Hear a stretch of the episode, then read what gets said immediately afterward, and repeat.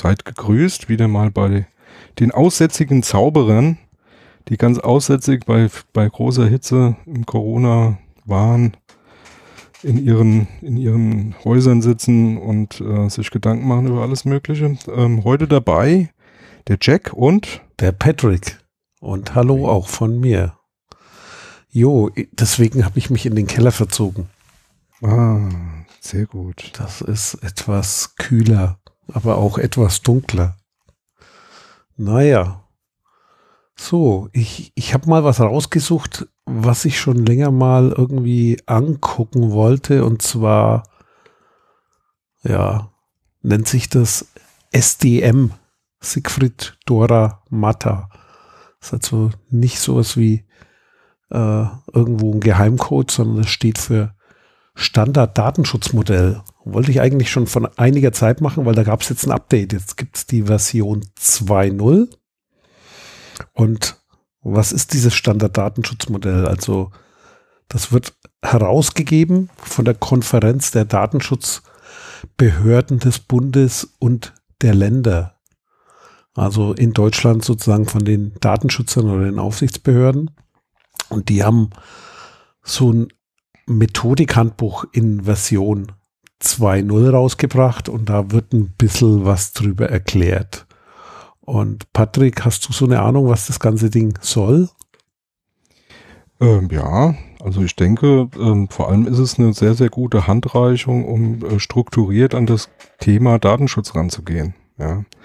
Also wie gehe ich mit äh, Risiken um, was muss ich tun, was muss ich wie einhalten und das wirklich an, anhand von, ich sage jetzt mal übertrieben, eine Anleitung oder eine Strichliste oder eine, eine, eine Liste mit, mit Anweisungen, die man dann durcharbeiten und durchackern kann, um, ja, ich sage jetzt mal relativ sicher zu sein, nichts vergessen zu haben.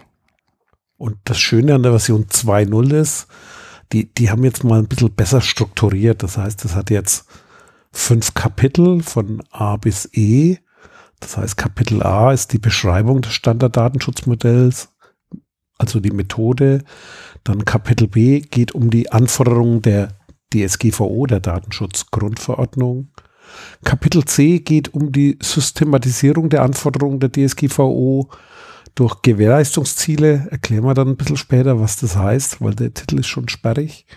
Kapitel D geht es um die praktische Umsetzung und in Kapitel E um die organisatorischen Rahmenbedingungen. Und dann können wir ja mal reingucken in dieses Ding. Dazu gibt es auch noch, also ergänzend gibt es auch noch Maßnahmenkataloge. Also da gibt es so Bausteine. Das ist ähnlich wie beim Grundschutzhandbuch.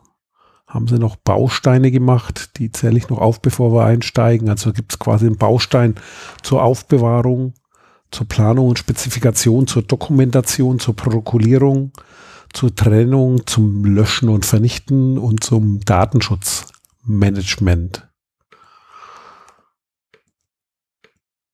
So.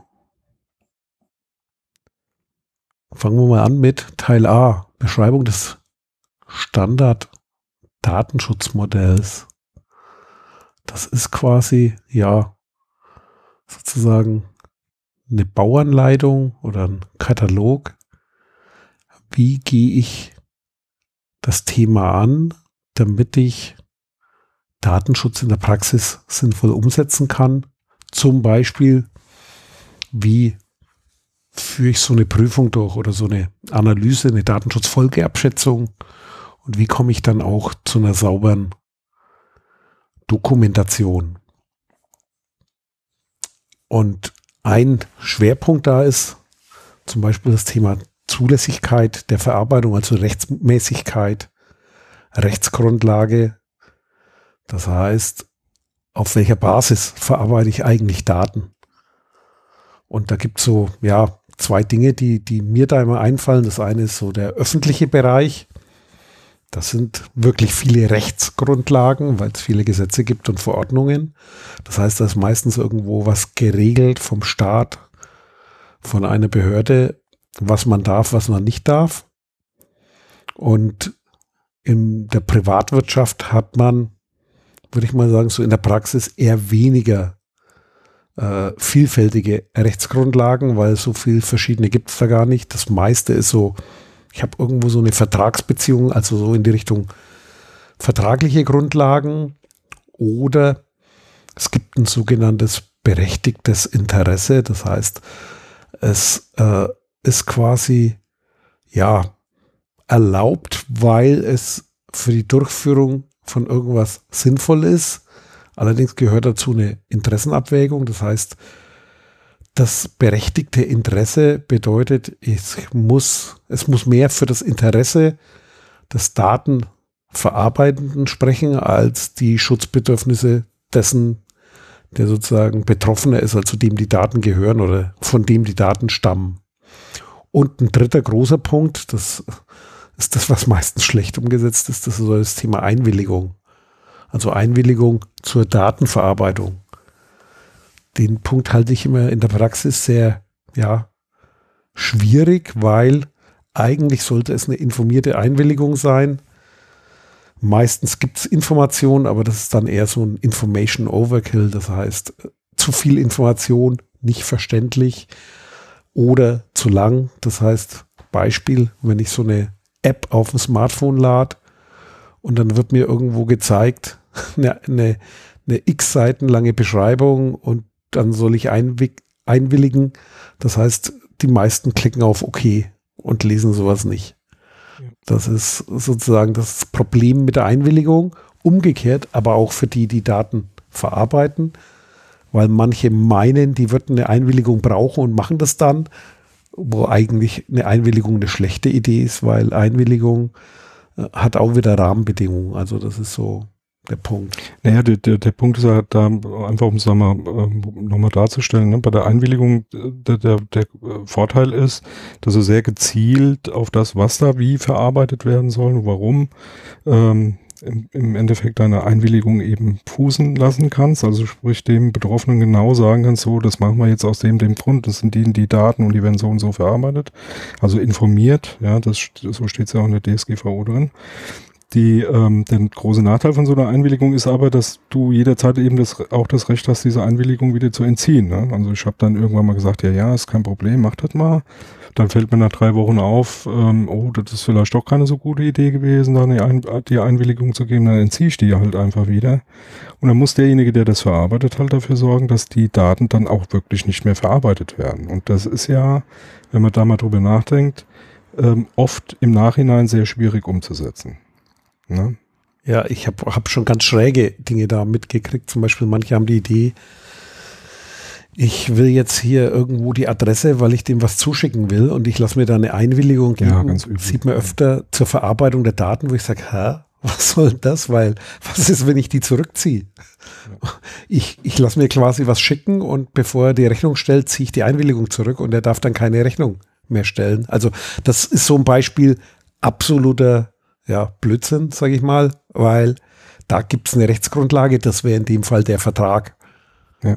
Und das, das halt so bei Sachen. den Verträgen, also äh, ich finde halt Verträge eigentlich eine relativ feine Sache, ne? weil, weil da regelst halt ganz genau, es geht um die Dienstleistung, das, das hast du vereinbart, da steht da alles drin. Damit du die durchführen kannst, brauchst du die und die Daten, unter anderem zum Beispiel sowas wie eine Adresse, damit du das Fenster, was bestellt worden ist, auch liefern kannst. Solche Dinge, ja. Da, da gibt's ja eigentlich keine Diskussion drüber. Ne?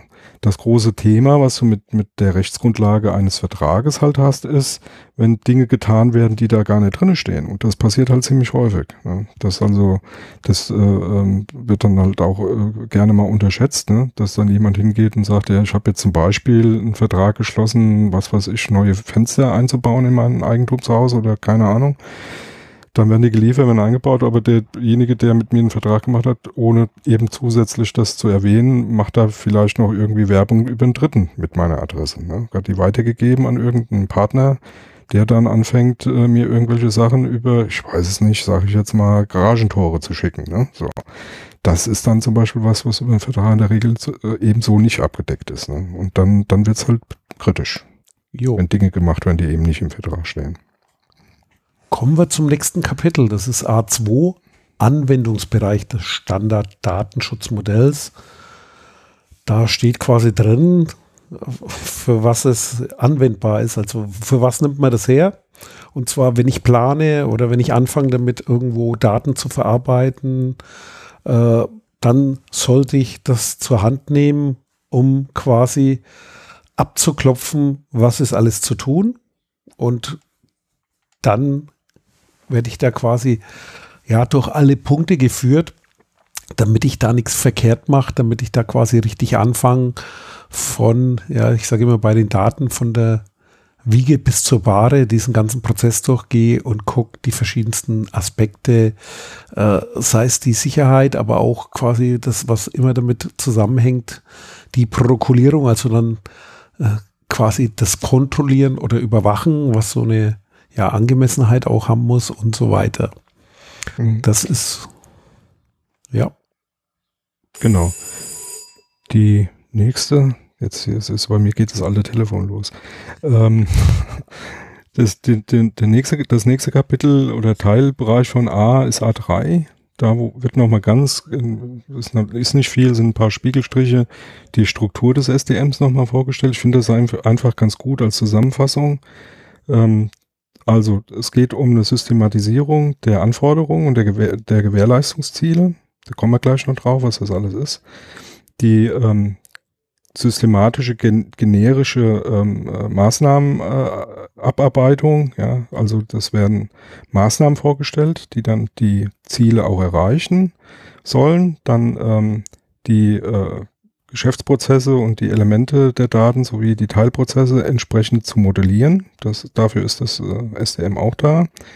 Ähm, und die ähm, Identifikation von Risiken, ne? ähm, auch ganz wichtig. Da kommt man dann zum Schluss auch, was ja jetzt in aller Munde ist, ähm, äh, Datenschutz äh, ist ja auch so eine Risikobetrachtung, ähm, die dann darüber hinaus das über einen längeren Zeitraum, Zeitraum betrachtet, aber letztendlich geht es um ähm, du hast Maßnahmen, du hast äh, Risiken, die Maßnahmen bringen Risiken runter und ähm, es bleiben irgendwelche Risiken übrig und die müssen in irgendeiner Form ähm, erfasst werden und be be beachtet werden, betrachtet werden. Ne? Wie gehe ich damit um? Und es gibt ein äh, Vorgehensmodell für die Modellierung, Umsetzung und äh, kontinuierliche Kontrolle und Prüfung der Verarbeitungstätigkeit. Also was tue ich da mit den personenbezogenen Daten und wie gehe ich damit um? Auch über den kompletten ähm, ja, Lifecycle hinweg. Ja, und der nächste Punkt wäre dann A4, die Funktion der Gewährleistungsziele. Du hast gerade gesagt, gehen wir näher drauf ein. Also Gewährleistungsziele, äh, auch ein bisschen sperrig, also nicht selbsterklärend, glaube ich. Also es ist sozusagen, was will ich erreichen, damit nichts schief geht oder damit nichts ja, Schlechtes passiert. Da gibt es verschiedenste Dinge und da nimmt dieses Standarddatenschutzmodell eben sieben Themen her. Ja. Das erste wäre die Datenminimierung, das heißt, so wenig Daten wie notwendig, wie möglich.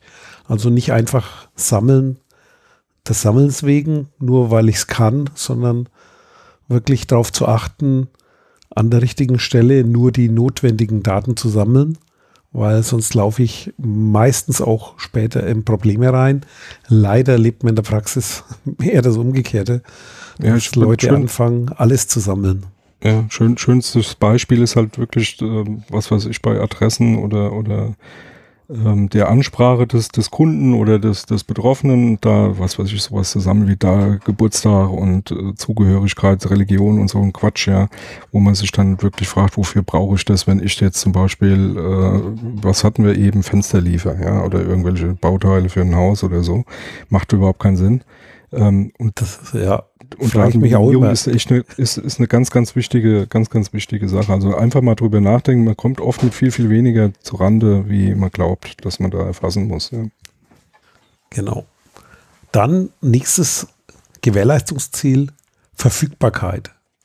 Verfügbarkeit heißt also, dass die Daten da sind, wenn ich sie brauche, das ist sozusagen äh, am richtigen Ort, an der richtigen Stelle, aber auch Schutz vor Verlust. Das heißt, dass die Daten nicht so einfach verloren gehen.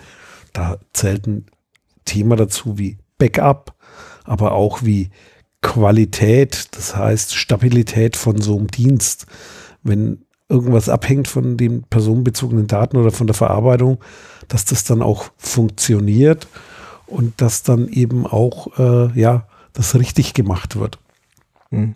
Also die, die, die, äh, Gewährleistungsziele jetzt kommen, so, ähm, die, zumindest mal die nächsten drei, das sind so ganz typische, die man so aus, auch aus, aus diesem Security- oder Sicherheitsumfeld kennt. Ne? Verfügbarkeit ist klar, wie ist ein Dienst verfügbar und bei ähm, den äh, personenbezogenen Daten hat man ja so aus der, aus der klassischen Betrachtung Verfügbarkeit immer ähm, so angeführt, wie ähm, wenn ein System äh, personenbezogene Daten verarbeitet und ähm, dann und betrachtet wurde. Ja, also im Sinne von, ist das denn zulässig? Wie wird das denn verarbeitet? Wird dann gewährleistet, dass rechtzeitig gelöscht wird und nur so, solche Daten verarbeitet werden, die auch wirklich benötigt werden und so weiter und so fort.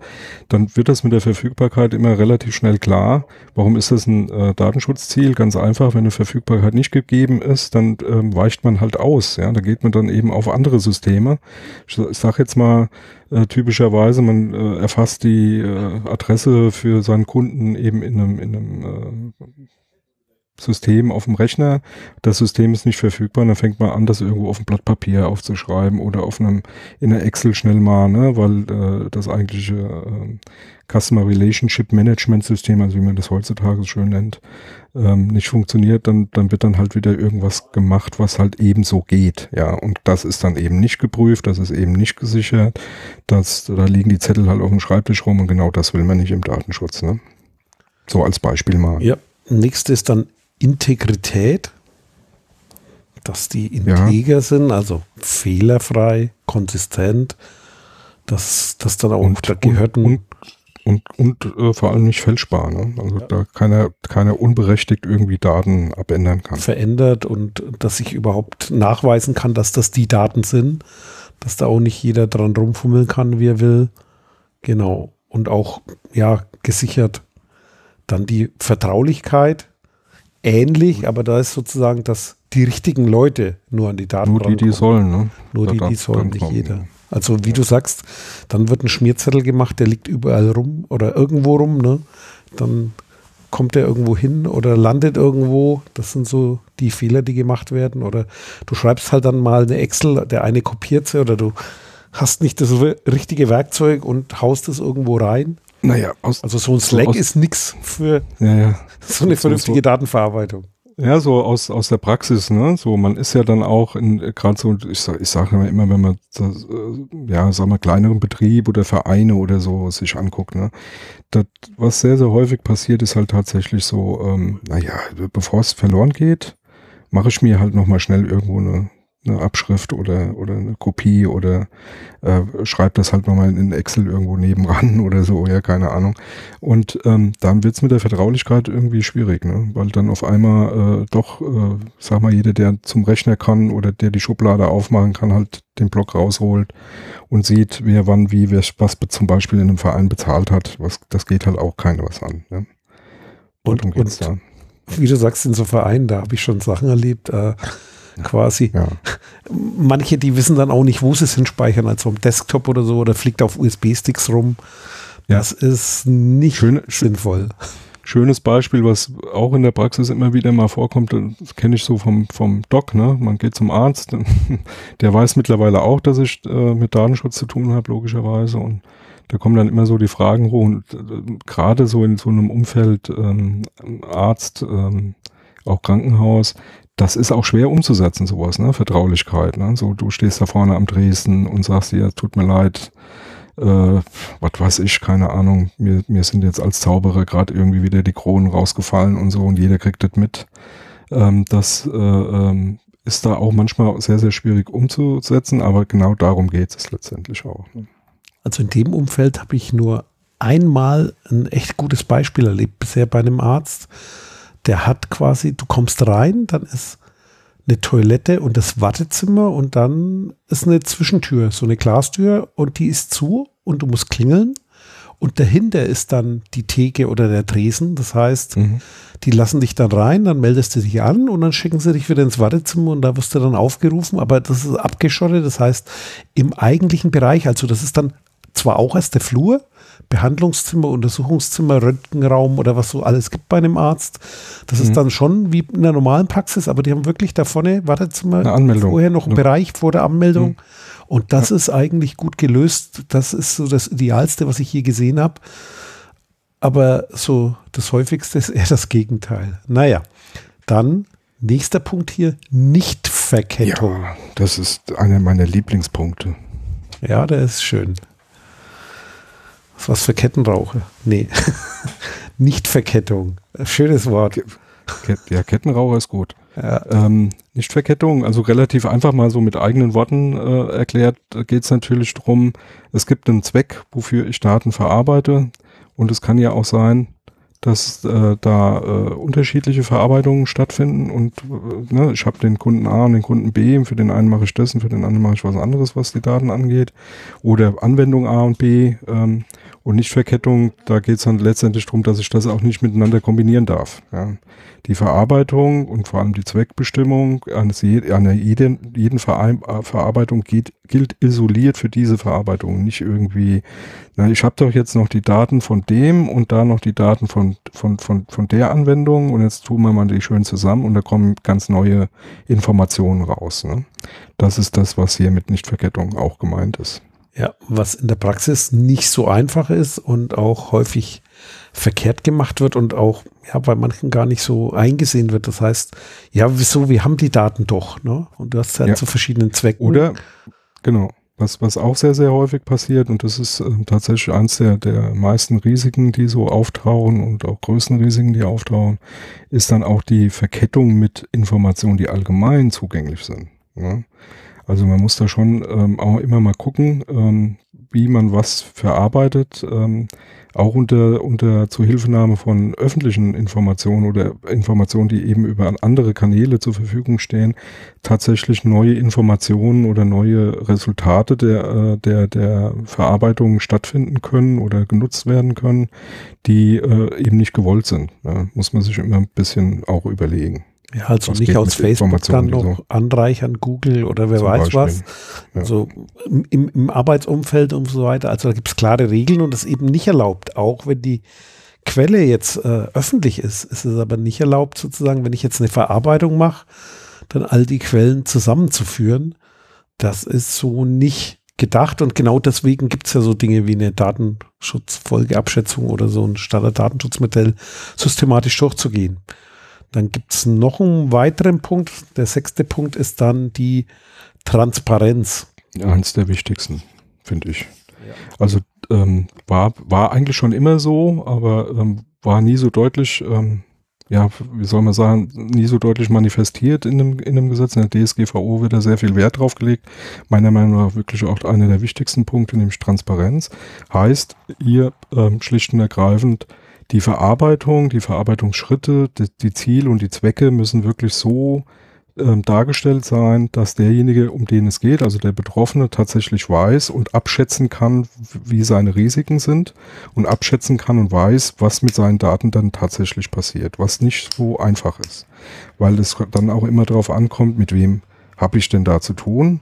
Und ich muss dann, ähm, gibt es ein super schönes Beispiel im Moment, ähm, äh, Corona ähm, äh, von, von, vom RKI, vom Robert-Koch-Institut, ähm, wo man da mal ein sehr schönes, positives Beispiel sieht, wie, wie Transparenz auch funktionieren kann, wo in einfachen, äh, verständlichen Worten ähm, eben erklärt wird und versucht wird zu erklären, was passiert da mit den Daten, wie werden die hier verarbeitet, ähm, wie, wie, ähm, äh, was wird damit gemacht, wie lange sind die da und so weiter und so fort. Also wirklich ähm, eine sehr hohe Transparenz an die, an die Verarbeitung ähm, gelegt wird äh, gegenüber den Betroffenen. Und das finde ich ist, ist eins der wichtigsten Punkte sogar, was äh, Datenschutz angeht. Es nützt mir alles nichts, jemand zum Beispiel zu, zu, zu fragen oder auch im Vertrag reinzuschreiben, ich mache das und das mit den Daten und aus den, den Gründen, wenn ich das so ähm, schlecht und untransparent oder intransparent darstelle, dass derjenige, den, um den es geht, es überhaupt nicht versteht, was da jetzt das Problem sein könnte. Ja. Also das, was wir vorhin gesagt haben, du hast so eine ewig lange Liste Nutzungsbedingungen oder wer weiß was, du dann über viele Bildschirmseiten oder wo du per E-Mail zuschicken lassen kannst, was eben keiner macht, wo, wo keiner mehr was davon versteht. Und das ist eben auch wenn man sich Mühe gibt, gut darzustellen und in wenigen Schritten, also das Beispiel, das du gebracht hast, ist da echt gut. So sind, sind wenige Schritte, wird kurz mit Sätzen erklärt, damit man weiß, um es geht. Und natürlich, äh, das reicht auch nicht aus, sondern es wird ja auch begleitet außerhalb. Das heißt, es wird auch außerhalb informiert. Es wird auch für Experten eine andere Information gegeben, wie zum Beispiel in dem Fall Open Source. Das heißt, es ist transparent und nachvollziehbar, was da gemacht wird, wie es gemacht wird, Programmcode offengelegt. Und das ist echt ein gutes Beispiel, was du da genannt hast. Mhm. Also ein schön, schöner Punkt, äh, weil du ihn auch gerade so angesprochen hast, ne? diese, diese seitenweise tolle Erklärung. Ähm, ich bin ähm, auch felsenfest davon überzeugt, so gerade als alter Zauberer, ähm, dass äh, normalerweise muss es möglich sein, eine eine Verarbeitung personenbezogener Daten in wenigen Wörtern, in wenigen Sätzen ein, jedem da so darzustellen. Alles, was da länger wie drei, vier Sätze braucht, um jemand zu sagen, warum ich jetzt deine oder meine Daten da verarbeiten muss, das wird schon komisch, finde ich. Ja, dass man das dann noch ein bisschen feiner ausführen und dann noch mehr erklären muss, was die Verarbeitung ist, gar, gar kein Thema. Klar, das braucht mehr wie zwei Sätze, aber wenn einer schon irgendwie Schwierigkeiten hat oder eine Schwierigkeiten, Schwierigkeiten hat, äh, in, in drei, vier kleinen äh, verständlichen Sätzen zu, zu erklären, warum da jetzt personenbezogene Daten überhaupt verarbeitet werden, finde ich, ist es schon irgendwie merkwürdig. Ja. Da, da gibt's ein schönes Spiel, das man machen kann. Also, wenn du an so einem Projekt arbeitest, versuch in 30 Sekunden zu erklären, was du da tust. Oder versuch deinen Job in 30 Sekunden zu erklären. Ich glaube, der, der Nikolas, der Nikolas Wörl vom, von Methodisch Inkorrekt, der sagt da immer, das ist so auch für Wissenschaftler, wenn man Wissenschaftskommunikation üben will, sollte man mal das versuchen, wie man in so einer kurzen Zeit sozusagen das Wesentliche rüberbringt. Wenn man das kann, dann kann man auch so Transparenz. Dann haben wir den siebten Punkt, die Intervenierbarkeit. Ich glaube, das Wort haben die meisten noch gar noch nicht gehört, dass es das gibt. Intervenierbarkeit, das heißt, ich kann Widerspruch einlegen oder dagegen sein. Das sind wir bei dem Beispiel von dir vorhin. Ich habe eine Einwilligung gegeben.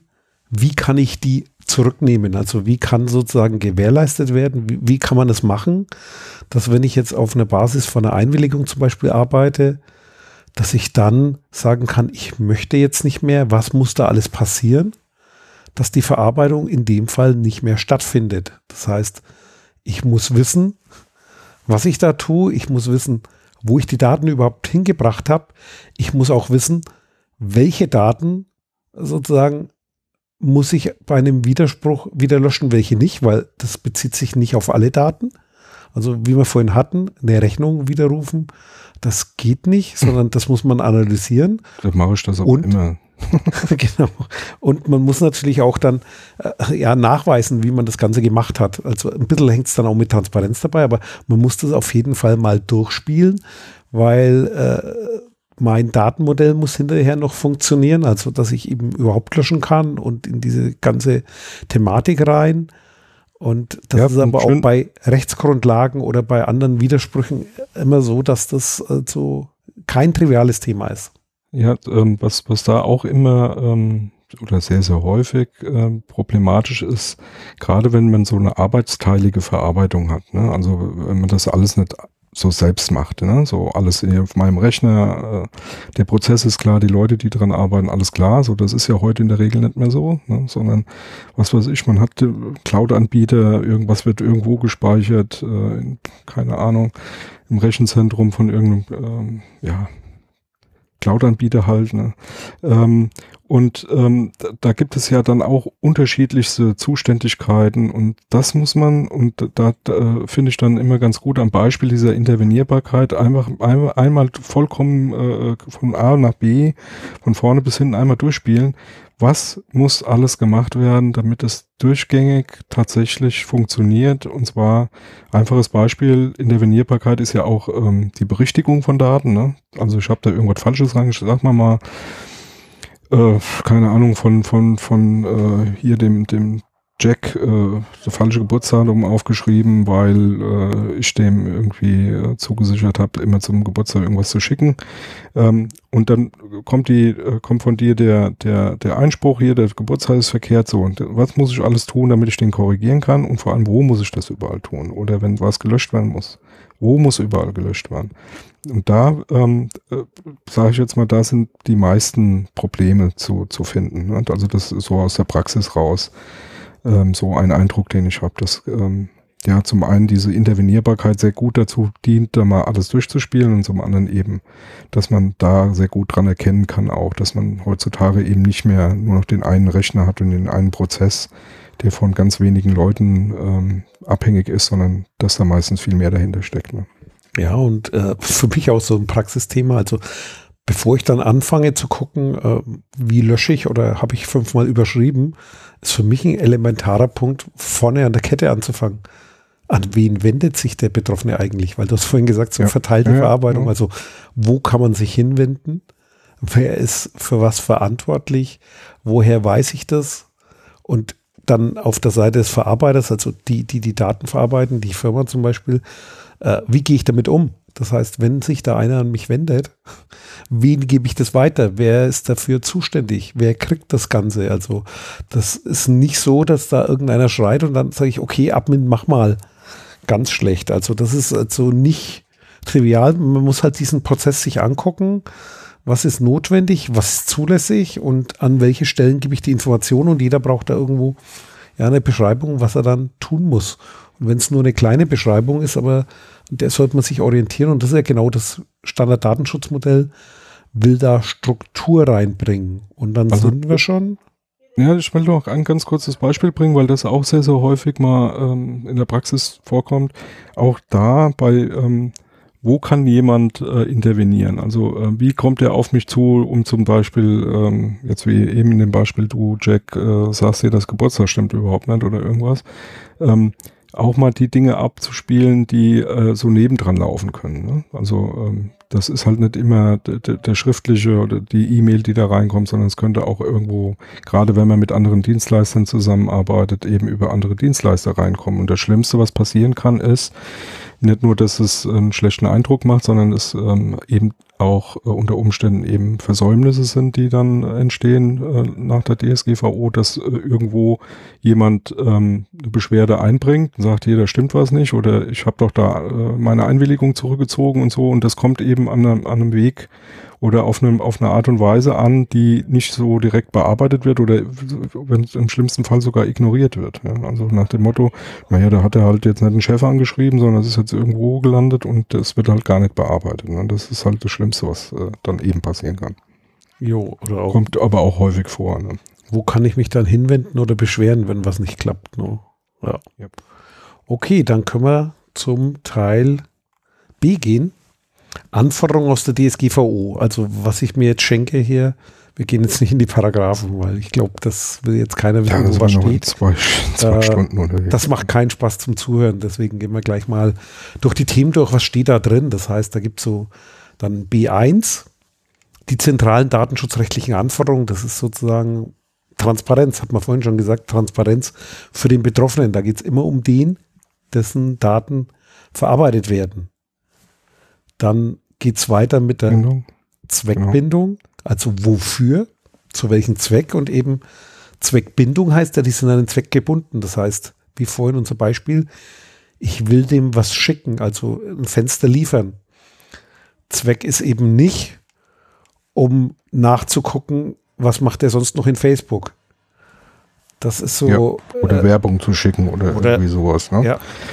Oder da bräuchte ich schon wieder die Einwilligung. Das ist genau das. Also der, die, die Adresse fürs Liefern ist noch nicht die Berechtigung, dass ich dir Werbung schicken darf. Und das ist so die Grenze. Und das ist ein schönes Beispiel, ein einfaches Beispiel für die Zweckbindung äh, und auch für die Einwilligung. Muss ich mir merken. Da kann man es sehr einfach erklären. Dann hat man es am Anfang schon mal, glaube ich, erwähnt, Datenminimierung. Das ist also für den Zweck, welche Daten brauche ich, wie du vorhin gesagt hast wozu brauche ich die Geburtsdatum, da, dein Geburtsdatum, um dir das Fenster zu liefern? Ja. Äh, weil, okay, es gibt Fälle, da braucht man das Geburtsdatum bei bestimmten Waren, die nicht an Minderjährige, äh, da, da wo es eine Altersbeschränkung gibt, äh, ausgeliefert werden. Wenn ich zum Beispiel mir äh, irgendwo Filme kaufe oder irgendwie äh, ja, Alkohol oder sowas im Laden kaufe, da wäre eine Prüfung. Äh, wobei beim Onlinehandel, ja, insbesondere beim ja, Onlinehandel im Laden ja. eher weniger, aber gibt, gibt ein schön, also schönes Beispiel, finde ich, also zwei schöne Beispiele, die ich dazu habe. Ne? Das eine Ding ist, wo das, ähm, wo wir da international immer wieder drüber stolpern, so in, in, in äh, verschiedensten äh, Umgebungen ist ähm, äh, rechtliche Unterschiede zwischen verschiedenen Ländern. Ne? Also äh, in Amerika ist zum Beispiel irgendwie so eine Grenze 17, ja, ähm, um ganz bestimmte Dinge in, in online halt äh, zu erhalten oder auch nicht. Äh, bei uns gibt es die 17-Grenze nicht. Ne? Es gibt eine, entweder bis Erwachsene oder bis Jugendliche. Ne? So und ähm, da gibt's ähm, schon Unterschiede, die dann auch hier und da ähm, ganz merkwürdig werden. Ja, also wenn, wenn, wenn du ein deutsches äh, oder ein, ja, ein deutsches Produkt irgendwie über so eine App äh, da vertreibst, dann wird dann auf einmal nach, nach 17-Jährigkeit gefragt. Ja, bist du schon 17 oder nicht? Ähm, das, das kann dann schon mal ähm, sehr merkwürdig sein und ein schönes Beispiel, wie man sowas mal positiv ähm, betrachten kann, also wie man sich tatsächlich mal Gedanken machen kann, wie man sowas gut hinkriegt. Die Frage nach dem Geburtsdatum, um jemand, um rauszubekommen, ob jemand ähm, eben schon 18 ist oder nicht.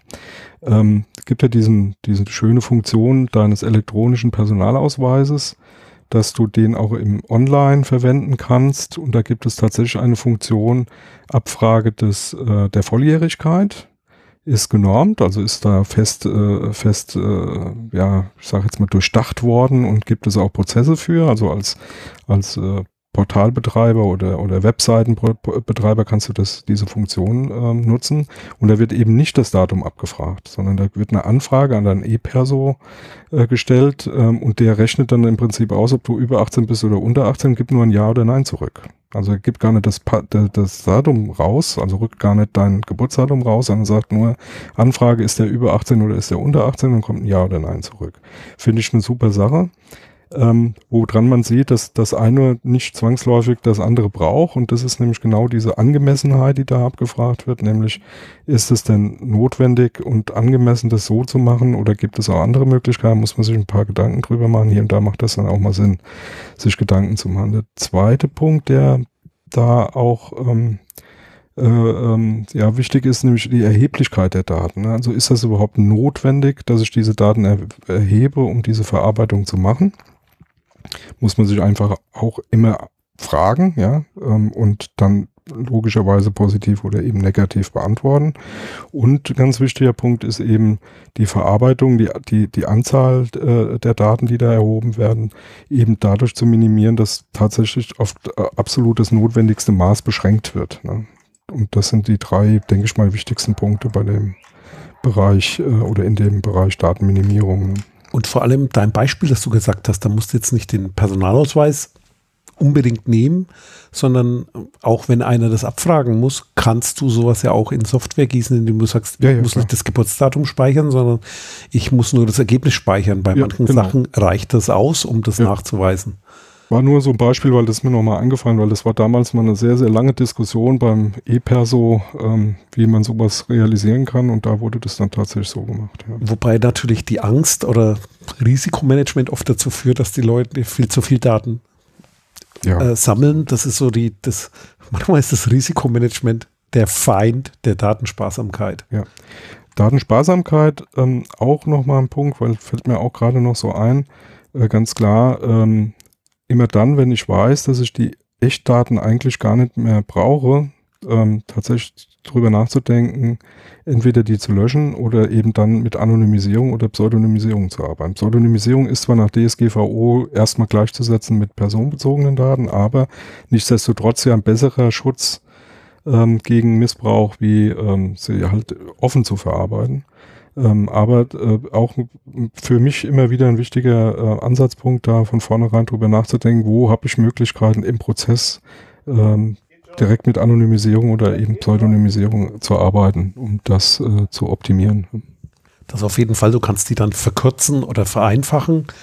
Da gibt es jetzt einen schönen Ansatz und zwar äh, iOS, was ist das nächste 14, ne? Was kommt? Hm, ja, da ist, sein, da ist eine Funktion drin, da baut Apple noch ein paar Privacy-Funktionen ein. Eine fand ich besonders spannend und zwar für so Wetterdienste und so. Da kannst du sagen, nee, ich gebe dir nicht meinen Standort, sondern nur die Region, in der ich bin. Also für die so Standard-Wetterdienste reicht das vollkommen aus, denn die Wettermodelle, die passen eh nicht hundertprozentig auf deinen Standort, sondern wenn du mal wissen willst, so welche Temperatur haben wir und so, oder was sagt die Wettervorhersage, da reicht es aus, in welcher Region du bist. Also du kannst quasi da auch ungenaues Datum rausgeben. Ja, genau. Finde ich ja. interessant und das spielt auch in das Thema mit rein. Also wie genau brauchst du das, eine Genauigkeit? Was fast schon auf den nächsten Punkt führt, Richtigkeit. Sind die Daten auch richtig? Äh, ist recht, klingt jetzt recht einfach, ist auch ein kurz abgehandelter Punkt, aber ist trotzdem wichtig. Das heißt, wenn du irgendwie was ableitest aus der Information, äh, zum Beispiel, wenn es jetzt um, um Gehaltsabrechnung geht oder sowas, da ist die Richtigkeit schon wichtig. Oder wenn Entscheidungen davon abhängen, also wenn man irgendwie so mit Behörden zu tun hat und irgendwelche Genehmigungen, das ist natürlich auch wichtig, dass die die richtigen Daten von der richtigen Person verarbeiten, damit naja. dem Betroffenen kein Schaden entsteht. Und äh, darüber hinaus natürlich einfach Prozesse zu haben und Klarheit darüber zu haben, wie Daten berichtigt werden. Also dann, wenn, wenn ich feststelle, ähm, mein Beispiel ist zum Beispiel, der, äh, ja, du ziehst um, dann ändert sich die Adresse. Ähm, was passiert in vielen Fällen, wenn, ähm, habe ich also auch persönlich schon erlebt, ne, dann hast du auf einmal zwei Adressen irgendwie, ne, weil äh, das einfach in, den, in, in, in manchen Firmen nicht wirklich klar geregelt ist, okay, wie, wie können die feststellen, was ist denn jetzt eigentlich die richtige? Da dauert das halt eine gewisse Zeit, bis sich das mal dann so, ich sage jetzt mal, durchgesetzt hat, ähm, ist eigentlich kein guter Weg, ne, sondern es muss klar sein, da hat jemand eine neue Adresse gemeldet, dann fliegt alles Alte raus, das Neue ist jetzt das Gültige. Ähm, und da muss man sich halt eben über, über die Prozesse halt auch äh, mal Gedanken machen, wie sowas dann auch in so einer Firma funktioniert. Ne? Jo, dann kommen wir zur Speicherbegrenzung. Ja. Würde ich mal sagen, äh, kann man einfach erstmal übersetzen, kost, so das kost, Hauptthema zeitlich befrisst. Kostet ja heute nichts mehr, ne? So, so eine Festplatte, ja, ne? Genau. Ist ja billig, dann und speichern wir das halt nochmal. Genau. Ne? Begrenzen heißt, ja, könnte man machen über, über die quasi Speichergröße, aber auch über die Speicherdauer sozusagen, dass halt Daten wieder verschwinden oder eben, wird da vorgeschlagen, pseudonymisieren, anonymisieren, löschen. Hat man vorhin ja. schon mal angesprochen, genau. Genau. Das also ist ein schönes, schönes Beispiel aus dem alten, äh, aus dem alten Leben eines Zauberers. Ich würde schon sagen, aus dem alten so die, Nee, aus dem alten, so ganz so lange ist es noch nicht, aber das kommt fast hin. Nee, ähm, saßen wir mal zusammen äh, mit einem etwas größeren Umfeld, mit einem größeren Kunden und dann sitzt dann der Techniker da ganz aufgeregt und Techniker sind ja nochmal ein, ein besonderer Schlag Menschen, ja. Und äh, da kam dann auch die Frage äh, auf, ja, ähm, was ist denn eigentlich so mit den Daten, wo sind die und wie ist mit Backup und so. Ne? Und der dann voller Stolz erzählt, hier ist gar kein Problem, wir haben die, selbst die ersten Festplatten, die wir da eingebaut haben, die habe ich alle aufgehoben. Die liegen bei mir im Regal, da ist noch alles drauf von 1840 bis 1860. Weißt du, so tot, voller Stolz, ja, weil was Besseres kannst du dir ja nicht vorstellen. Und alle sitzen total geschockt da und so, Moment mal, hatten wir nicht vereinbart, dass die so und so und dann müssen die gelöscht sein und so ach so. und ähm, das ist echt ein Thema. Also das ist, das also hört sich jetzt witzig an, aber ähm, umso mehr wir in diese Situation reingekommen sind, in den letzten Jahrzehnten eigentlich immer, immer stärker, dass Speicherplatz eben keine Kostenfrage mehr ist und auch keine physikalische Begrenzung mehr hat. Ja, also durch Cloud-Dienste ist es halt egal, ob die Festplatte bei mir jetzt liegt oder eben 500 Kilometer entfernt in irgendeinem Rechenzentrum. Ähm, und da auch nicht auf einer, sondern verteilt auf zig Anlagen. Ähm, umso weniger ähm, macht man sich da tatsächlich Gedanken drüber und ähm, man muss sich aber die Gedanken machen. Ja. Wo sind die Daten? Habe ich das sauber ähm, begrenzt? Also im Sinne von lösche ich die dann auch, wenn sie nicht mehr gebraucht werden oder mache ich technische Verfahren, die quasi einem Löschen gleichkommen. Ja. Pseudonymisieren, anonymisieren. Muss man sich dann halt genauer angucken schöner Fundort. Geh mal in irgendeine Firma rein und guck ins E-Mail-System. Du findest garantiert ja. Leute, die haben die, die erste E-Mail noch, also quasi vom, vom Beginn des E-Mail-Systems. Also ich habe mal erlebt hier irgendwo ein E-Mail-System, da, da war es wirklich so, äh, E-Mail-System wurde eingeführt und es gibt garantiert Leute, die löschen nie. Ich bin mehr so ein Fan von Mut zum Löschen. Ja, absolut. Dann kommen also wir. Eine, ja. ja.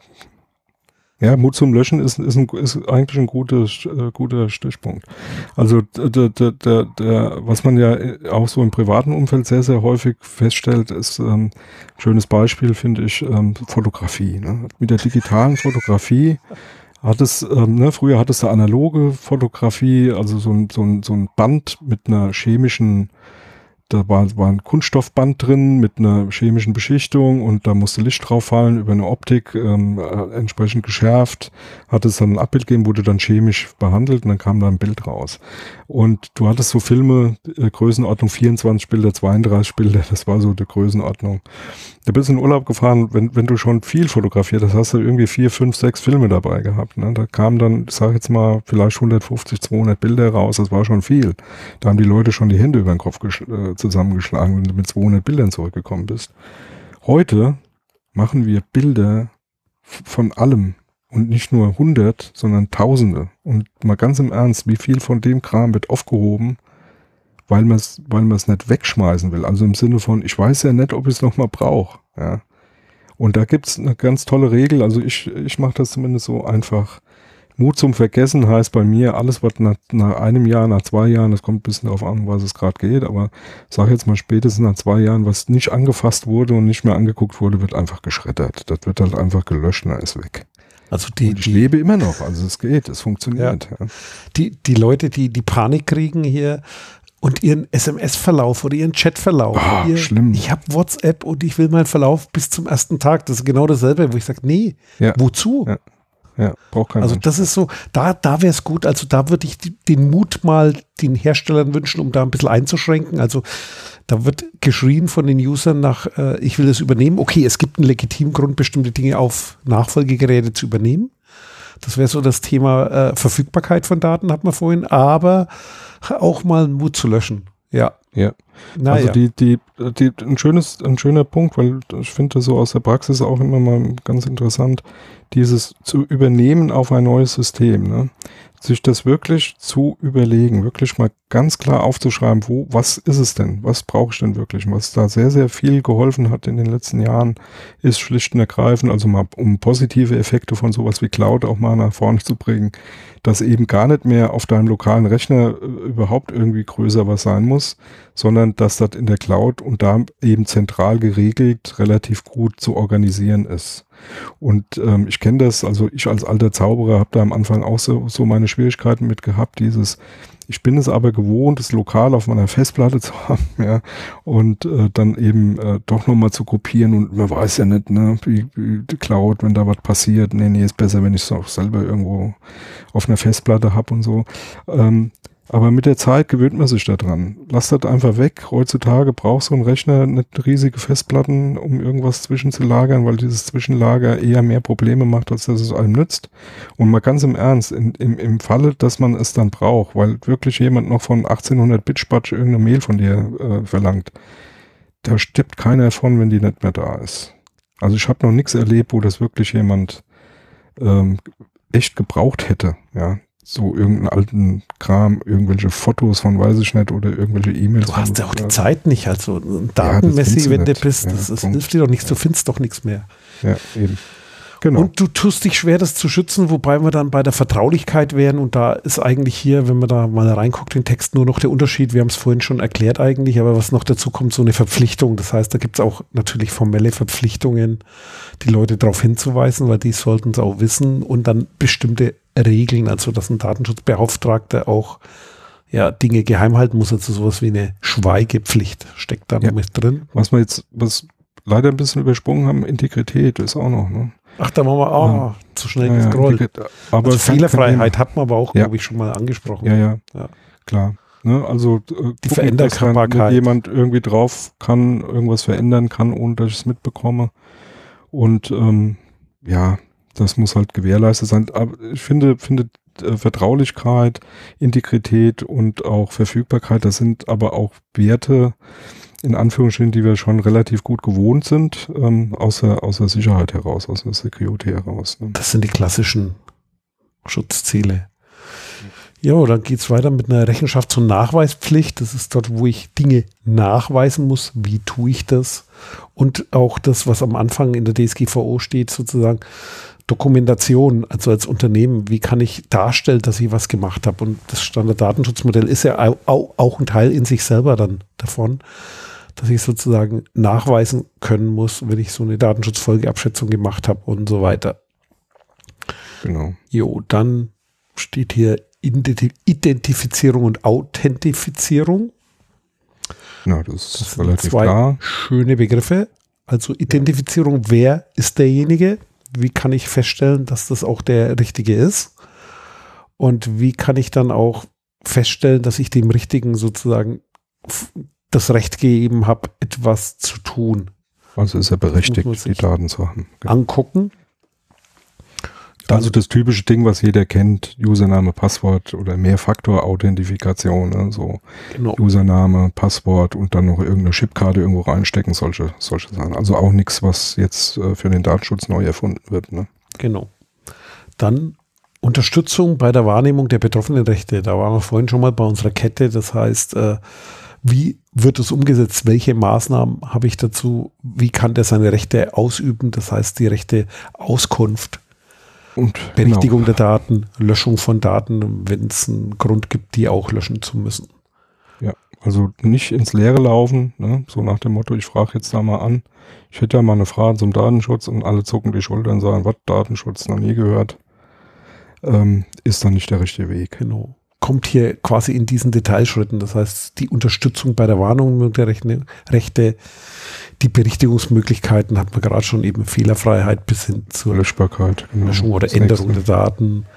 Auch die Einschränkung. Einschränkung, das ist so ja. ein Punkt. Und zwar, ich kann meine Verarbeitung einschränken. Das heißt, ich kann sagen, das eine darfst du nicht mehr. Also du, du musst zwar die Daten da nicht löschen, aber die sind nur noch eingeschränkt. Das heißt, bei der Gutes. Einwilligung den Zweck zurückschneiden oder. Aber wo, wo, es, wo es sehr, sehr häufig vorkommt, ist äh, bei anderen Dingen, nämlich ähm, wo Einschränkung meiner Meinung nach ein ganz wichtiger Aspekt ist, ist ähm, der, ähm, ich habe, um den Vertrag zu, zu erfüllen, brauche ich die und die und die Daten, alles wunderbar, dann habe ich den Vertrag erfüllt, so, und da wurde eine Rechnung geschrieben, die Rechnung ist rausgegangen, ist irgendwie was bezahlt worden. So, und jetzt habe ich aus anderen rechtlichen äh, Beweggründen und, und, und Vorgaben, die ich zu beachten habe, Handelsgesetzbuch, äh, was weiß ich, bürgerliches Recht und so weiter und so fort, muss ich noch irgendwas nachweisen. Zum Beispiel, wer hat wann wie viel an mich bezahlt und weswegen. Ja?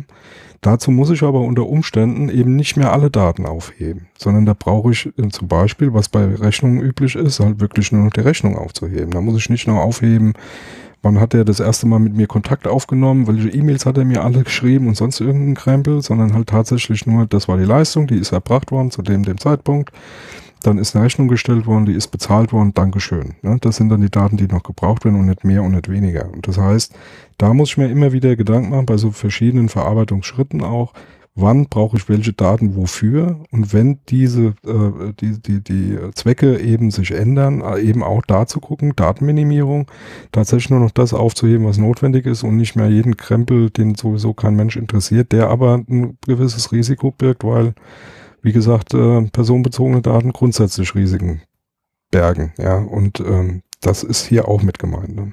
Und ich greife mal dein Beispiel von vorne auf. Arbeitsteilung, also jetzt nicht im Sinne mehrere Firmen beteiligt, sondern mehrere Menschen in der Firma an so, so einem Abrechnungsprozess beteiligt. Nicht mhm. jeder muss die Rechnung aufbewahren und sich eine Kopie machen. Also was ist das Original? Was ist die Rechnung, die aufbewahrt wird? Und für welchen Zweck und nicht die Rechnung überall aufbewahren? Also ich habe schon erlebt, dass dann Leute meinen, wenn, wenn ich eine Rechnung kriege, dann speichere ich die ab. Ich lasse die im E-Mail-System, weil ich muss sie aufbewahren. Ich speichere sie auf meinem Rechner ab, ich muss sie aufbewahren. Dann speichere ich sie noch im System. Dann gibt es ein Buchhaltungssystem, das heißt, die Rechnung wird 25 Mal, mal ja. aufgehoben. Das ist nicht damit gemeint, sondern aufbewahren, definieren, wo ist das Original, den Prozess angucken, weil nur so kriegt man das in den Griff. Genau, und dann kommt ein schöner Punkt. Der ist auch neu. Übertragbarkeit, der ist neu.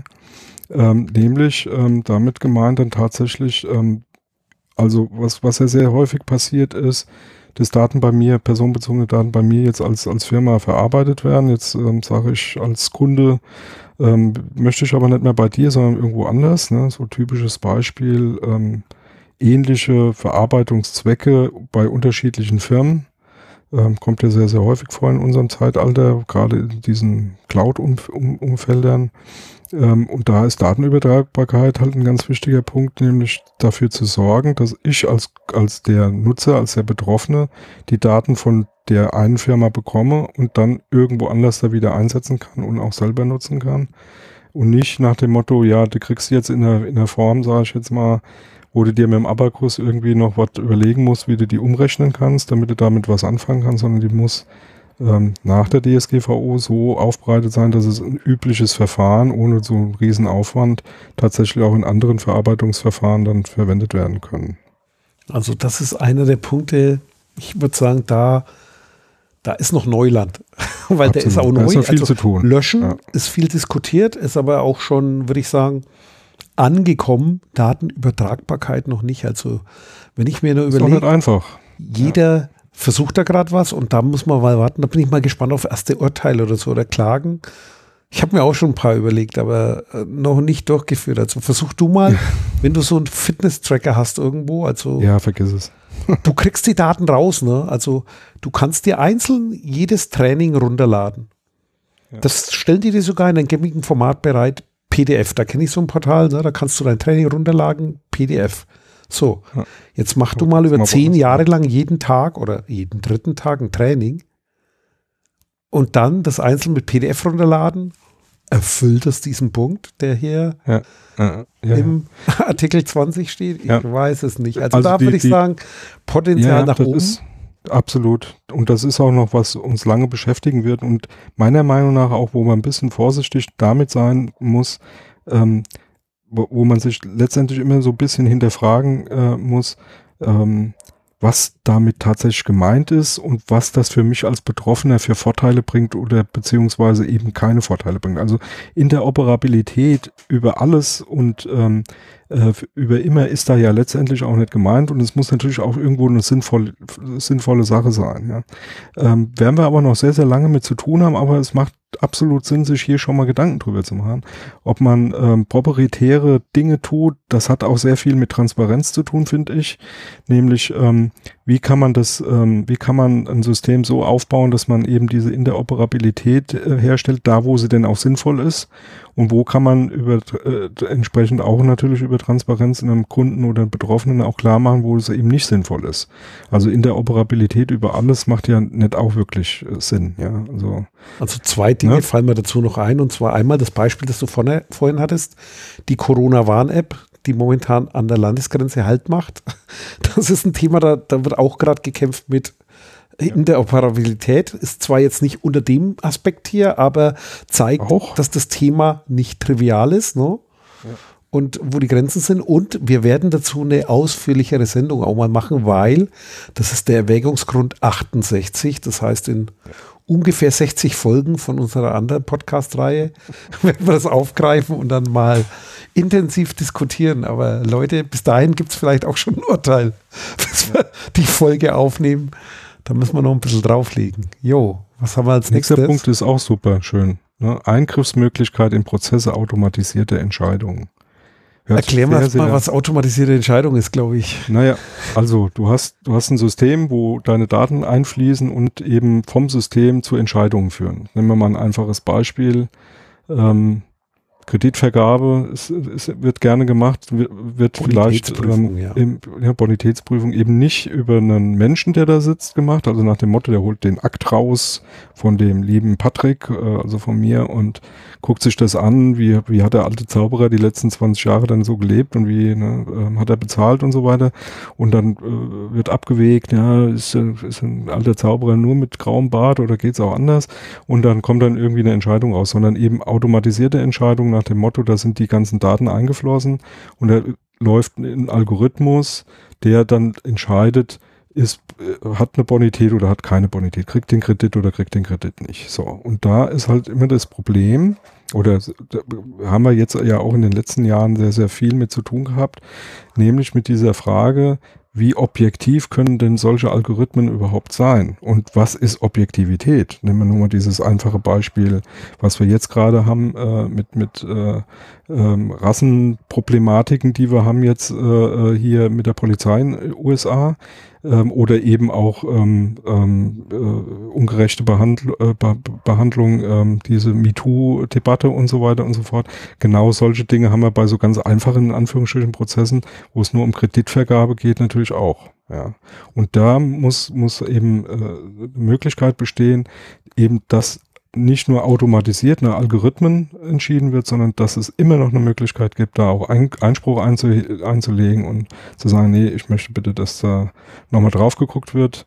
Ähm, Kreditwesen, ähm, da funktioniert es meiner Meinung nach eigentlich ganz gut, weil da ist es sehr offensichtlich. Ja, aber es gibt sehr, sehr viele andere Prozesse, die eben auch automatisierte Entscheidungen ähm, treffen, wo es nicht unbedingt so eindeutig ist dass ja, da Fehlentscheidungen. Dass du quasi einen Parameter nochmal überprüfen lassen kannst oder ändern kannst, wenn der fehlerhaft ist. Und ja, ist das überhaupt möglich? Kannst, wie, ne? wie, wie ist das entstanden? Ne? Wie ja. ist diese Entscheidung denn überhaupt? Nehmen wir künstliche Intelligenz. Ein Riesenproblem bei der künstlichen Intelligenz ist, dass du eben nicht genau. sauber nachweisen kannst und erklären kannst, wie ist es denn zu dieser Entscheidung gekommen. Ja. Ne? Und das sind wir auch eigentlich den nächsten Punkt haben wir schon mit erklärt. Fehler- und Diskriminierungsfreiheit ja. bei der, beim Profiling ist genau das Thema, hast du schon erwähnt. Ja. Äh, wie, wie kann das fehlerfrei sein? Wie kann das nicht diskriminierend, diskriminierend sein, dass da eben nicht irgendwo eine Gruppe bevorzugt oder benachteiligt wird und so weiter. Das ist äh, vor allem im KI-Umfeld äh, spannendes ja. Thema und nicht Thema, zu unterschätzen, kann sich rächen. Absolut. Ich erinnere mich da immer an den Bot von Microsoft, der zum Microsoft Nazi wurde, den ja, sie dann abschalten ja. mussten, weil es ja. nicht vorhersehbar war, was da passiert. Also was ich ähm, auf der einen Seite finde ich es unwahrscheinlich wichtig, dass man sich da Gedanken drüber macht. Wo man jetzt ein bisschen aufpassen muss, ist natürlich bei, ich sage jetzt mal, ich weiß es nicht, aber ich sage jetzt mal schätzungsweise 90 Prozent der Dinge, mit denen du im Datenschutz zu tun hast, haben mit diesen beiden Punkten eigentlich relativ wenig zu tun. Aber bei den 10 Prozent oder von mir aus sind es auch weniger, dann halt umso mehr, ja. Und ähm, da muss man sich wirklich dann äh, mal echt einen Kopf machen. Und da sind wir auch noch lange nicht bei einer Lösung oder bei einem Vorgehen, wo man sagen kann, ist klar. Ne? Also denke, da werden wir noch ein bisschen mit zu tun haben. Mhm. Und dann kommen wir so, zum Punkt Voreinstellungen, Datenschutz durch Voreinstellungen. Also, genau. Ich mache jetzt das Cookie-Thema nicht auf, das habe ich fast in jeder Sendung. Aber das ist ein Musterbeispiel dafür, dass eben Voreinstellungen eben nicht passen und nicht datenschutzfreundlich sind. Ja. Und das ist äh, eins der größten Ärgernisse, dass sozusagen eigentlich datenschutzfreundlich voreingestellt sein soll und nicht irgendwie äh, ja also dieses dieses, dieses Schlagwort Daten, Datenschutz by Default, ne? Ja. Oder Privacy by Default. Ja, das das ähm, das funktioniert ab und zu mal ganz gut. Und äh, da sieht man das auch. Und es gibt sehr, sehr viele, leider sehr, sehr viele Beispiele, wo es überhaupt nicht gut funktioniert. Ne? Also wo es genau umgekehrt ist. Und ähm, das sind auch die Punkte, muss man sich echt einen Kopf machen, finde ich, weil das sind Punkte, die relativ schnell auch mal vor dem Gericht, vor Gericht landen. Ähm, manchmal sehr eindeutig, manchmal eben nicht. Äh, was die Cookies angeht, haben wir da noch lange für zu kämpfen, dass es mal anders wird.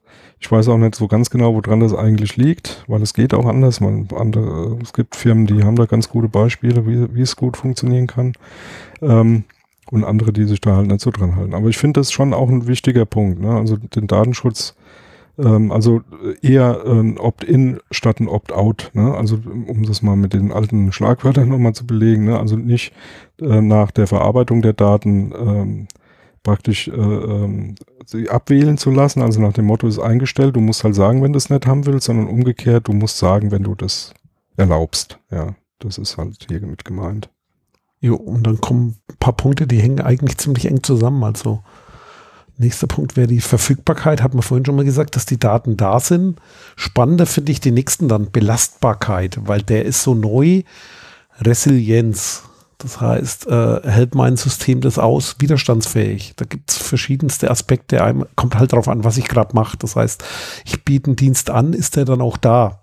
Hängt natürlich immer vom Verarbeitungszweck ab, weil äh, wenn ich jetzt mal, mal irgendwo ein Online-Spiel anbiete, ist das Thema aus Sicht der personenbezogenen Daten mit einer Belastbarkeit weiß jetzt nicht so ein Beispiel, wo es so hochkritisch ist, aber auf der anderen Seite, wenn ich hier irgendwo nehmen wir wieder das, das Kreditverarbeitung und so weiter. Das heißt, wenn dann irgendwo die Systeme das überhaupt nicht mehr hergeben und ich dazu überhaupt keine Möglichkeit habe, irgendwas zu tun. Das heißt, man hat so, ja, so eine automatisierte Kette, weil wir waren ja bei den Automatisierungssachen und da wird automatisch geprüft, hier bist du kreditwürdig und so weiter und dann äh, fehlt es an der Belastbarkeit. Das heißt, viele tun was gleichzeitig und dann geht es ganz schief, weil du plötzlich blockiert bist, ausgesperrt wirst äh, oder gar nichts hast.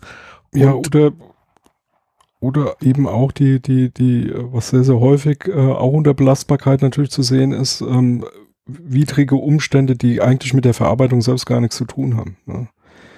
Also im Sinne von Naturkatastrophen zum Beispiel. Ne? Also die ja ähm, in der heutigen Welt ähm, eben nicht äh, allgegenwärtig jeden betreffen, sondern eben zum Beispiel ein Rechenzentrum, das irgendwo in, weiß ich nicht, ich sage jetzt mal Timbuktu oder so liegt und ähm, ich eigentlich gar nicht realisiert habe, dass meine Daten da verarbeitet werden. Ja. Und ähm, auch das muss natürlich ähm, in der, in, im Sinne der Verfügbarkeit äh, eben äh, mit der Belastbarkeit, äh, ich sage jetzt mal, mit dem, was ich da tun möchte und aus welchem Zweck und aus welchem Grund ich das tue, natürlich auch irgendwie in Einklang gebracht werden können. Ne? Also wenn ich, ne, so, also letztendlich ein Punkt der Verfügbarkeit, wenn du so willst. Ja. Ähm, auch mit genau. Zusammenhängen tut das nächste da Wiederherstellbarkeit, also dass sozusagen, wenn was kaputt ist oder wiederhergestellt werden muss, weil das ausgefallen ist, dass es auch wiederherstellbar ist verschiedenste ja, und Dinge. Zwar, also. Und zwar so, dass, dass, dass es auch wieder funktioniert. Genau. Also das Schlimmste, was passieren kann, ist, Backups einzuspielen, die dann so uralt sind, dass die Daten, die da drinnen verarbeitet werden, mit dem, was da die letzten, sag jetzt mal 15 Jahre basiert ist, nichts mehr zu tun haben. Äh, macht wenig Sinn, da kann ich auch gleich von vorne anfangen, aber nur mal so ein bisschen übertrieben das darzustellen. Ne? Was sehr, sehr häufig passiert, ist einfach, dass so Backup-Konzepte nicht wirklich so tragend sind, dass ich zum einen ähm, relativ aktuelle äh, Daten wiederherstellen kann und zum anderen, wenn ich es dann nicht kann, dann aber auch den Nutzer entsprechend darauf hinweisen kann und das entsprechend, ähm, ja, ich sage jetzt mal steuern kann. Ne? Dass dann klar ist, hey, das sind Daten, die sind halt ein bisschen älter, da müssen wir jetzt immer ähm, eine Aktualisierung durchführen und der Nutzer kriegt das dann auch mitgeteilt. Ne? Ja, vor allem, wenn ich ein Backup mache, dann meinen manche, äh, habe ich ja schon 80 Prozent des Wegs gegangen. Nee, ich glaube eher nee. 20, weil die Wiederherstellbarkeit, also Disaster Recovery, das Zurückspielen, sind wahrscheinlich die 80 Prozent, die du bräuchtest, weil dass ein Backup nicht funktioniert und kaputt ist, das ist ein Thema, das ist sehr häufig. Also äh, Backups zu haben, schön, aber lass die dann auch funktionieren oder du wechselst das System. Du hast ein Backup, einen neuen Rechner, neues Betriebssystem, das alte Backup. Ja, okay, dann wäre wieder Mut zur Löschung. Dann schmeiß auch ja, deine ja. Backups weg oder so. Genau. Nee, aber, so aber dann muss, muss man angucken. Muss halt in Einklang mit dem, was du da als Rechtsgrundlage hast. Genau. Wenn du einen Vertrag hast, dass du da was zur Verfügung stellst, so, genau. na, dann wäre es halt schlecht, wenn man es einfach wegschmeißt. Genau. Also nächster bei den Punkt, Fotos wird es helfen, die zu verlieren. So, nächster ja, genau. Punkt ist die Evaluierbarkeit. Das ist auch ein ganz wichtiger Punkt. Ähm, alle die Maßnahmen, von denen wir eben so am Rande so ein bisschen gesprochen haben, also wir haben ja noch keine Maßnahmen an, an, an sich genannt, aber zu diesen äh, ähm, ja, ähm, Gewährleistungszielen gehören ja dann letztendlich auch immer Risiken, wie nämlich die Risiken, die dazu führen, dass diese Gewährleistungsziele nicht erreicht werden. Und um diese Risiken runterzukriegen, macht man halt irgendwelche, vereinbart man irgendwelche Maßnahmen oder äh, macht sich Maßnahmen, die dann dafür sorgen, dass das eben nicht passiert oder nur sehr selten passiert. Und das muss halt überprüfbar sein. Ne? Also alles, was ich da tue an Maßnahmen, was ich da ähm, mir vorstelle, löschen, äh, Backups, äh, wie äh, auch, auch Transparenz gegenüber den, den Betroffenen, muss ich letztendlich auch überprüfen können. Das ist ein ganz wichtiger Punkt nützt mir ja alles nichts, wenn ich es auf Papier gut hingeschrieben habe und es liest sich toll. Wenn ich dann aber niemals, äh, auch ohne dass es jetzt unbedingt eintritt und passiert, äh, mal gucken kann, ist denn das, was ich mir da überlegt habe, überhaupt umsetzbar? Jo, und der vorletzte Punkt hier in dieser langen Liste, die Behebung und Abmilderung von Datenschutzverletzungen, das ist, das ist richtig Geld wert, da kannst du Geld verdienen, weil wenn man guckt auf die Strafen, die bei Verstößen stehen, äh, Höchststrafe bisher Google mit 50 Millionen, die jetzt noch eine, die haben jetzt noch eine Instanz höher, glaube ich. Ein, eine Möglichkeit haben sie noch, aber Ich gehe davon aus, die zahlen das. Und wenn ich natürlich sauber arbeite und dann auch Maßnahmen habe, wo ich quasi sowas in den Griff kriege, dann ist das ein gutes Mittel, sozusagen sowas auch mit einzuplanen. Also wie gehe ich damit um? Das sind so begleitende Maßnahmen, Prozesse. Wie gehe ich mit Datenschutzverletzungen um? Habe ich dafür vorgesorgt? Was tue ich bei einer Panne? Äh, wie, wie arbeite ich zusammen? Wie informiere ich den Betroffenen? Das ist so ein Thema im Risikomanagement, so nach der DSGVO, wo keiner wusste, was kann mir passieren. Oh, geht bis 20 Millionen oder gar höher bei großen Unternehmen. Äh, dann ist natürlich auch immer ein Thema, was tust du, um sozusagen, wenn mal was schief geht, was tust du, um das dann abzumildern? Weil das spielt dann auch eine Rolle, äh, wie hoch deine Strafe ausfällt letztendlich. Und dann ist das Risiko vielleicht auch wieder managebar und eben nicht exorbitant hoch, weil äh, das Risiko ins Maximum, also sozusagen, es ist sehr einfach, einen Risikoprozess aufzusetzen, wo du immer beim höchsten landest, aber dann bist du auch nicht mehr handlungsfähig. Also das ist so ein Thema, äh, da, da ist auch, ja, würde ich sagen, Mut und äh, da muss man gut drüber nachdenken, sozusagen, äh, bin ich da noch richtig unterwegs oder nicht oder baue ich mir da nicht selber da noch Fallen? Und das ist so ein Thema, da kann so eine Behebungsstrategie, also Gegenmaßnahmen. Ich lasse jetzt Mitigation, versteht dann eh keiner mehr. Also quasi, wie kann ich dem entgegenwirken? Solche Sachen sind da wichtig. Und dann haben wir noch am Schluss angemessene, angemessene Überwachung, Überwachung der Verarbeitung. Auch wichtig. Ne? Also, dass ich Datenschutzverletzungen feststelle, dass ich auch ja, grundsätzlich einfach, kontrolliere. einfach mal, also grund, grundsätzlich zunächst mal gucke, dass das, was ich mir da überlegt habe in der Verarbeitung, auch tatsächlich stattfindet. Ne? Und natürlich alle Maßnahmen, die ich zum Datenschutz gemacht habe, auch zur Security, dass die auch wirksam sind. Und ähm, dass das eben auch genauso umgesetzt ist. Was äh, meiner Meinung nach da so ein ganz wichtiger Punkt ist, ist wegzukommen von dieser, ähm, ja, sagen wir eher theoretisierenden äh, Datenschutz äh, an, an, an, Ansicht, ja, oder oder wie funktioniert Datenschutzmanagement? Ich dokumentiere und dokumentiere und dann gucke ich mir die Dokumente an und dokumentiere, äh, was sind die, ist das angemessen und ähm, schön, kann das überhaupt funktionieren? Und dann wird wieder dokumentiert. Und zum Schluss habe ich mir ganz viele Dokumente angeguckt, aber eben gar nichts aus der Praxis. Ich habe überhaupt nicht geguckt, ob das, was ich mir da überlegt habe, auch wirklich umgesetzt werden kann, ob es gelebt wird. Ob, äh, ich sage mal ein einfaches Beispiel, ob ein, ob ein äh, Authentifikationsmechanismus, äh, den ich mir überlegt habe, um rauszukriegen, wer ist denn da berechtigter ähm, Mitarbeiter, der an so einem System die und die Daten sieht. Wenn ich mir das nicht in der Praxis angucke, nützt mir das auf dem Dokument gar nichts.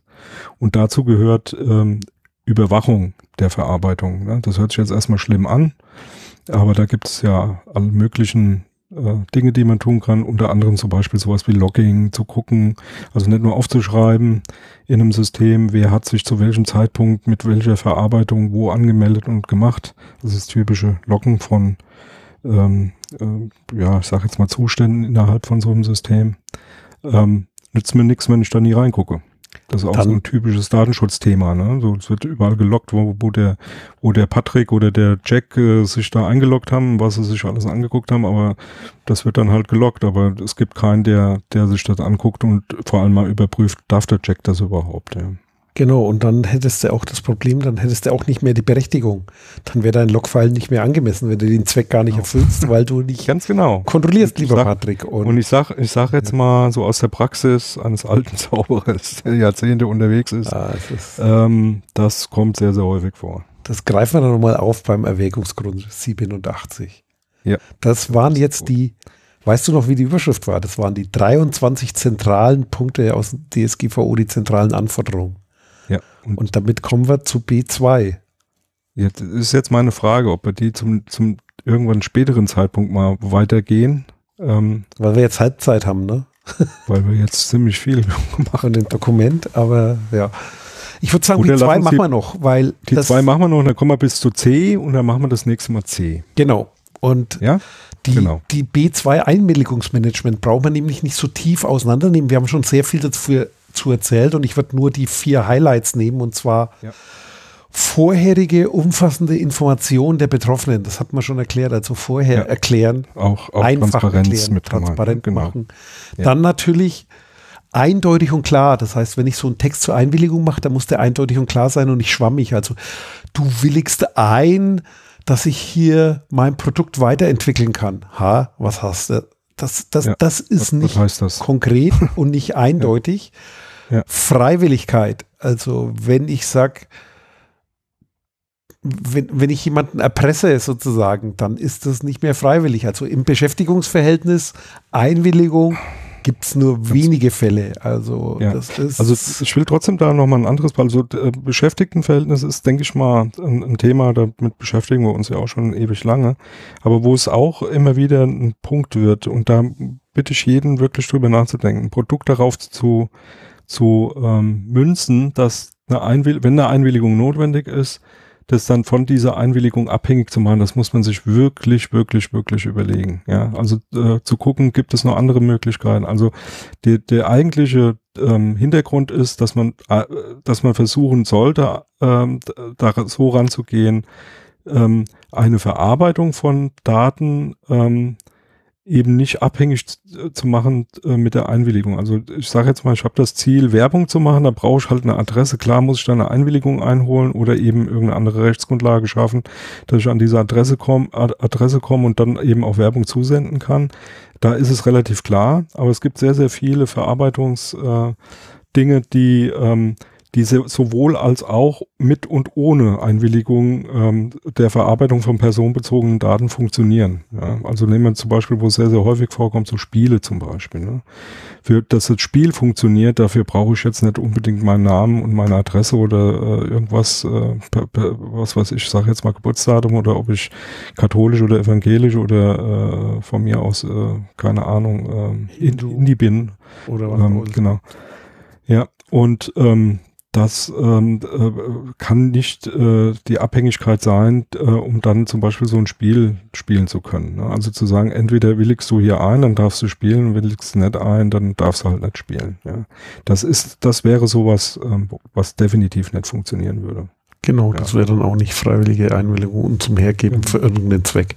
Dann natürlich, wenn du eine Einwilligung hast, dann muss es unmissverständlich sein. Das heißt, es muss klar sein, ich willige jetzt Schwer. ein. Das heißt, nicht irgendwie so ein Button, der wegrutscht. Da gibt es doch dieses schöne, äh, da gab es doch mal so, so ein ja, Programm, wo der immer, okay immer, der, der Nein-Button ja. immer wegrutscht. Ne? Wenn du klicken ja, willst, der, der haut immer vom Mauscursor ab und umgekehrt. ein schönes, schönes Beispiel hier ist, glaube ich, diese eindeutige Sprache. Ja. ja. Also eindeutig im Sinne von ähm, ähm, eindeutig im, im Sinne von eben, es ist klar, was gemeint ist, aber eben auch einfache Sprache. Derjenige, der da betroffen ist, der muss es auch verstehen. Ne? Und äh, das ist gar nicht mal so einfach. Also äh, äh, muss man sich aber wirklich Gedanken drüber machen. Es nützt ja nichts, wenn ich da eine Einwilligung abverlange. Äh, ich sage jetzt mal von ich sage jetzt mal von, von, von Kindern oder so, ja, und dann anfange damit, weiß ich nicht, äh, schwer, äh, sehr, sehr schwierigen Texten irgendwie zu erklären, was da mit den Daten passiert, da wird dann jeder halt auf Ja klicken und damit es halt weitergeht, ja, aber verstanden hat er halt nichts. Das oh. funktioniert natürlich auch nicht.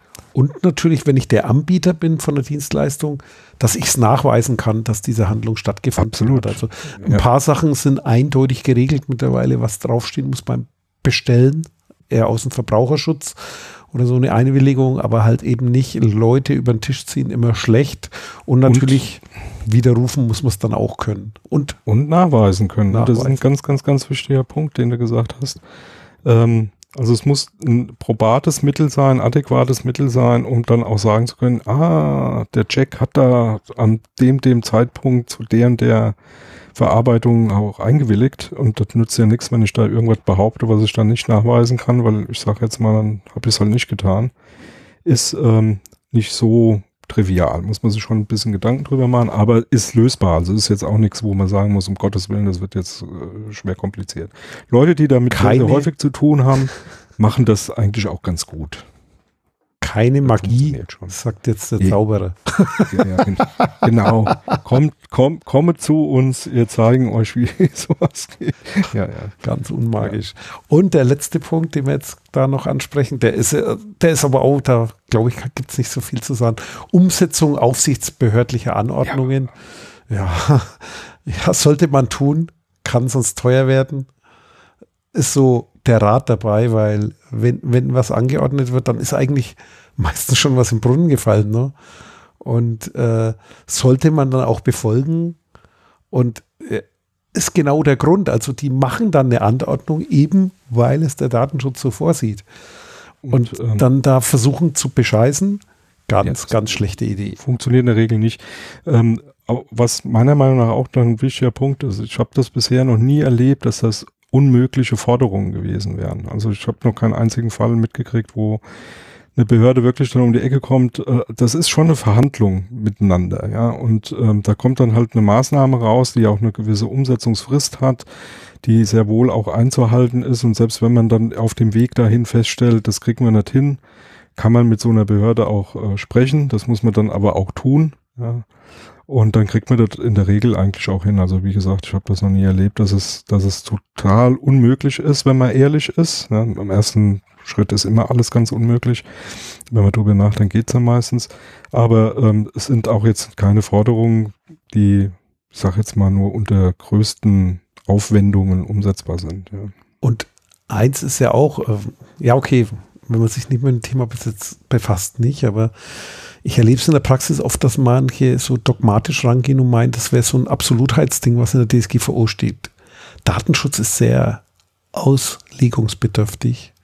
Halt und äh, Datenschutzaufsichtsbehörden legen das dann auch aus und gucken auch eine sinnvolle Lösung zu finden und da auch zu helfen, den richtigen Weg zu gehen, richtige Datenverarbeitung zu machen. Äh, das ist das, was ich auch in der Praxis erlebt, dass die sozusagen hilfreich, konstruktiv das im Normalfall machen, außer du äh, ja, willst betrügen ja. oder so. Ja. Und man sieht ja auch in der Praxis, dass eben die nicht irgendwie die können auch nicht so leicht irgendwie alles stilllegen, sonst gäbe es Facebook nicht mehr, ne?